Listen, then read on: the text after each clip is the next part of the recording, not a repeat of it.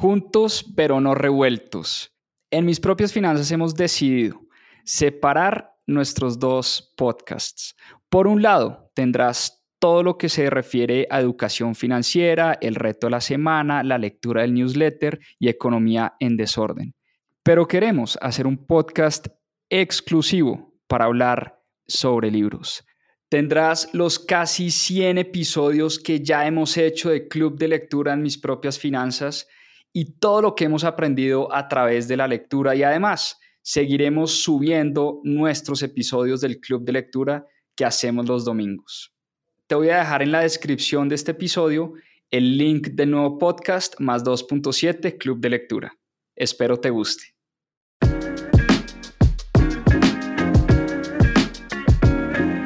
La economía es un desorden. Claro, es un despelote, pero esto es una buena noticia. Recuerda que Benjamin Graham, el mentor de Warren Buffett, nos decía que los mercados eficientes no existen simplemente porque siempre iban a estar impulsados por el comportamiento humano, por el miedo, por la avaricia. Y eso genera un montón de ansiedad, pero también nos abre inmensas oportunidades de inversión. En esta sección de nuestro podcast hablaremos del desorden de la semana. Noticias, escándalos, mercados financieros, economía, política y hasta el de filosofía. Mejor dicho, todo un desorden.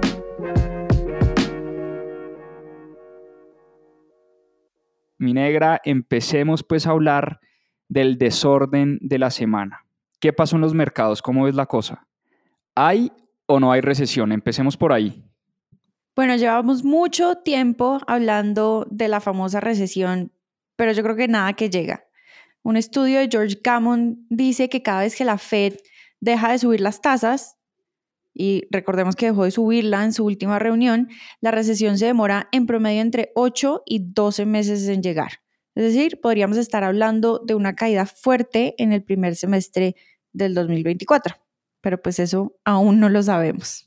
Pues amanecerá y veremos. La verdad es que sí, ya vamos hablando mucho de esta famosa recesión, esa recesión que no llega, pero recordemos que las economías se demoran en reaccionar porque son un desorden.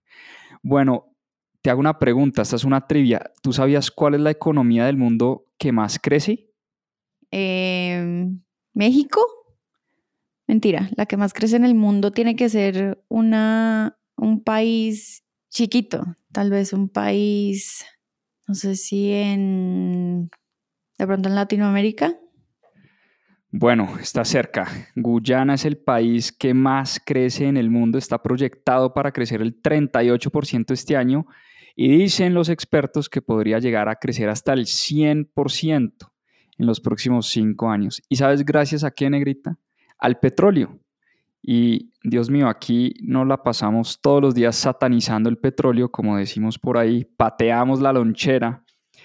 Pero como decía el profesor Roberto Rigobón la semana pasada que estuvimos en Colombia FinTech, el profesor de MIT de Economía, que además es, de, es el presidente de sostenibilidad, del programa de sostenibilidad de la universidad. Ah, mira qué paradójico. Pues bien, el presidente del programa de sostenibilidad de MIT, Roberto Rigobón, nos decía esta frase que me marcó mucho. Si queremos llenar el planeta de carros eléctricos, tenemos que ponernos a sacar litio y cobalto de la tierra, es decir, tenemos que impulsar la minería. Y acá nos pasamos satanizando la minería y si queremos hacer esa transición energética, pues tenemos que impulsar la minería. Bueno, vámonos para el otro lado del mundo. Mientras Guyana crece al 38%, China anda jodida y media. China venía creciendo a dos dígitos durante muchos años y este año está proyectada a crecer únicamente el 5%, que para China es un crecimiento bastante pobre. Así es, empezando por su sector inmobiliario que en este momento se está quebrando. El índice de Hong Kong, el HSI, que es un índice que nos muestra el comportamiento de las empresas eh, más grandes de, de, Hong Kong y de China, viene en picada en el último año. Ha caído un 10.9% desde enero. Y si comparamos esto con el SP 500, que es el índice que mide el mercado de Estados Unidos, el SP 500 lleva un 16.44% arriba este año. Y la moneda de China también va en picada. El yuan cayó a sus niveles más bajos en los últimos 16 años y esto llevó a que el Banco Central interviniera y empezara a defender su moneda. Ahora, también vemos empresas como Apple que están angustiadas un poco tratando de diversificar esos proveedores de los productos que ellos venden. La gran parte de la fabricación de los iPhones está en China, pero Apple está tratando de diversificar esto y moverse a India. Ahora, hay mucha polémica con este cambio de proveedor a India por temas de calidad de los iPhones que provienen de India, pero pues eso es lo que Apple está tratando de hacer y es otro indicador de, que tenemos que diversificar y no podemos depender de, de esta economía que está de pronto en este momento un poco jodida, como decíamos. Bueno, hablando de Apple, ¿por qué no me cuentas sobre otras noticias de empresas públicas? Bueno, pues Netflix por primera vez va a subir el precio de la suscripción para las personas que no quieren ver anuncios. ¿Y cómo lees esta noticia? ¿Te gusta o no? Pues es un poco polémica. Netflix ha sido una empresa que en los últimos años no ha subido el precio, a diferencia de la competencia que sí ha venido subiendo el precio de las suscripciones. Sin embargo, el año pasado sí tuvieron unas reglas más estrictas en cuanto a la compartida de las contraseñas. No sé si tú tenías una contraseña que creo que usaba toda tu familia. Ya no se puede hacer eso. Eh, y ahora no solo se volvieron súper estrictos con eso, sino que además van a subir el precio de la suscripción. Esto puede ayudar un poco a las cifras financieras y al estado de resultados de Netflix, pero pues toca ver cómo va a responder la demanda en cuanto a esto. Ahora hablemos de otra acción que estuvimos revisando esta semana, Disney. Disney anunció inversiones por 60 mil millones de dólares en sus parques temáticos. Juanpa, ¿tú cómo ves esto? Pues yo creo que es una gran movida de Bob Iger, según yo, porque como dice por ahí el dicho, dedícate a lo que mejor sabes hacer. No hay nada mejor que sepa hacer Disney que esas experiencias de sus parques temáticos. Creo que ahí está la salsita, ahí es donde está la cholula, ahí es donde está la parte interesante de Disney, esos parques temáticos y que hayan anunciado inversiones por 60 mil millones de dólares en sus parques. A mí como inversionista de Disney, pues me encanta, la verdad. Por otro lado, Negrita, vimos un par de IPOs. Hace mucho no se me movía el mercado de ofertas iniciales públicas. Y yo sé que tú tienes una opinión bastante importante sobre los IPOs. Por ejemplo, Instacart salió a bolsa, la acción salió en 30 dólares, llegó a 39 y anda desplomada, ya va en 26 dólares. Y otra compañía que también hizo IPO fue ARM, que es una tecnología líder y es un proveedor de procesadores IP en el mundo.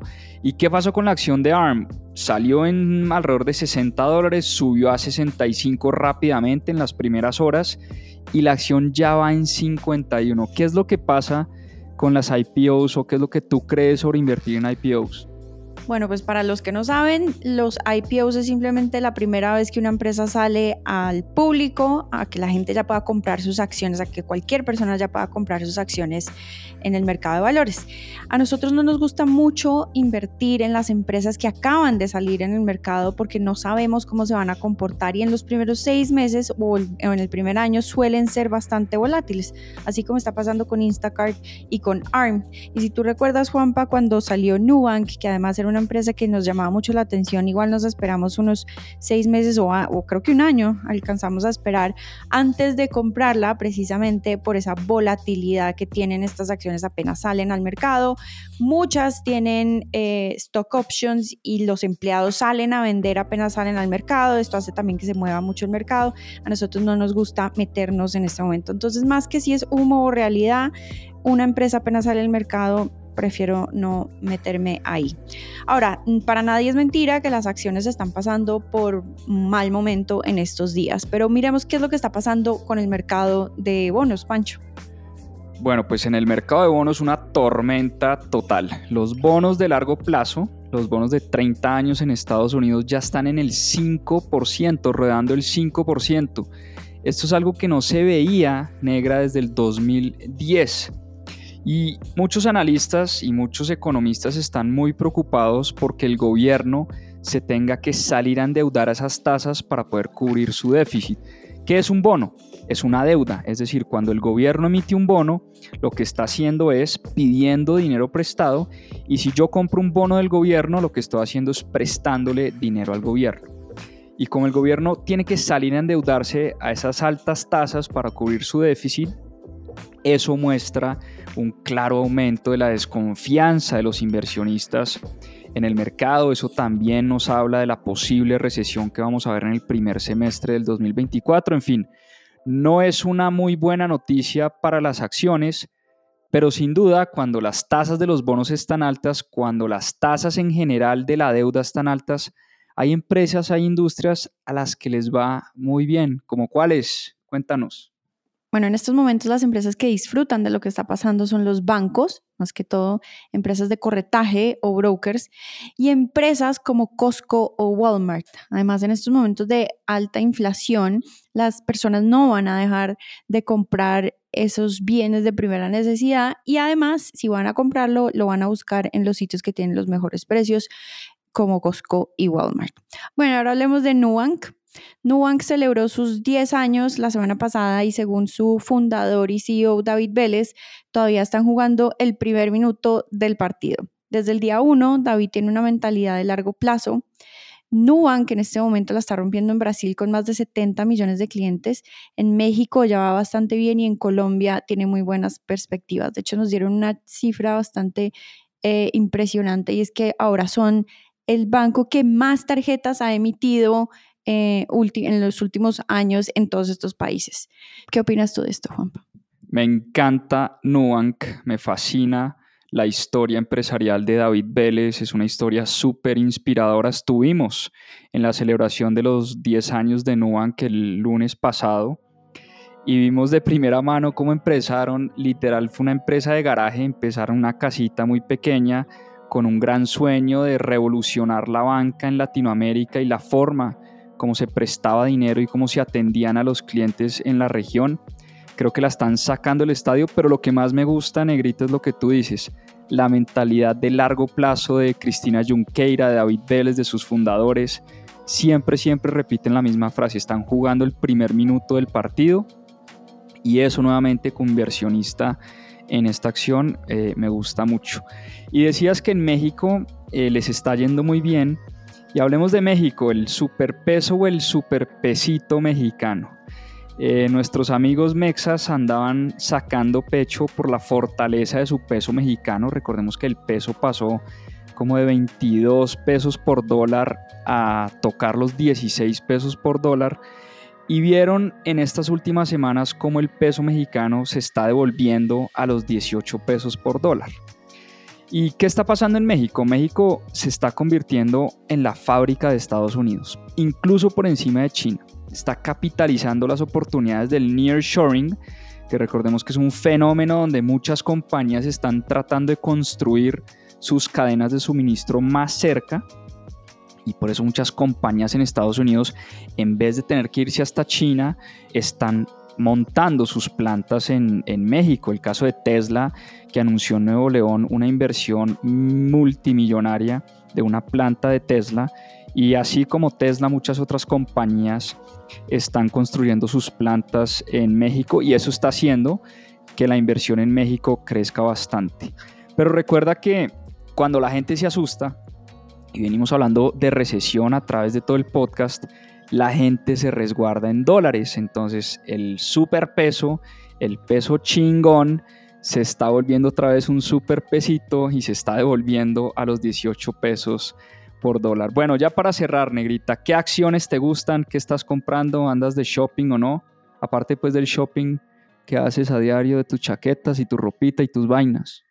Qué mentira, hace rato no hago ese tipo de shopping. Sí, estoy haciendo shopping de acciones hace poco. Las últimas que han entrado en nuestro portafolio han sido Nike, Nubank y Disney. Nubank es una de las que constantemente le hemos estado invirtiendo ahí algo. Nos interesa mucho su, su mm, visión a largo plazo y pues Nike es una de mis acciones favoritas también. Creo que tiene una, una marca muy, muy poderosa y Disney igual. Qué desorden, ¿no? No, no, no, qué desorden tan hijo de puta. Eh, pero así es la economía, Así es la economía, ¿qué hacemos pues? Es una cosa desordenada, a veces entendemos, a veces no entendemos, pero como te decía al principio y como decía el gran maestro Benjamin Graham, los mercados son muy ineficientes y eso nos abre grandes oportunidades de inversión. Nos vemos la próxima semana, a seguir aprendiendo. Este mes, el 30 de octubre, haremos un evento sin precedentes en Colombia. Por primera vez en el país vamos a hacer una feria inmobiliaria que junta educación e inversión al mismo tiempo. Haremos un evento educativo donde aprenderás a invertir en el sector de bienes raíces como lo hacen los grandes expertos del planeta, pero además tendremos a más de 15 aliados de manera presencial para que puedas empezar a invertir en el sector de bienes raíces. Este es un evento híbrido, es decir, presencial y virtual al mismo tiempo. Si estás en Bogotá, todavía tenemos boletas para que asistas de manera presencial. Es el 30 de octubre desde las 3 de la tarde a las 10 y media de la noche. Y si no puedes asistir de manera presencial, también tenemos boletas para las personas que quieran sumarse y aprender de este sector fascinante. Te dejaremos toda la información sobre el evento en la descripción de este capítulo.